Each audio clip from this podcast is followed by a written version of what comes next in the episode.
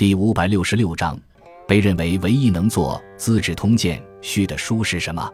续资治通鉴》原名《宋元编年》，是一部纪传体史书，记载了宋、辽、金、元四代历史。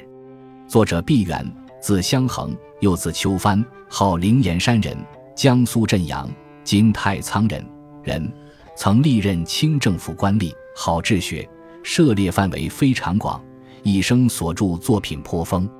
这部史书共二百二十卷，记事皆《资治通鉴》。自宋太祖建隆元年（公元960年）开始，到元顺帝至正二十八年（隐368年）结束，共记载了四百多年的历史。先前已经有人为《资治通鉴》作序，但成就均不高。毕沅纠集门下学者，搜罗四库馆中所藏的资料，对前人所作的序进行了极大的补充。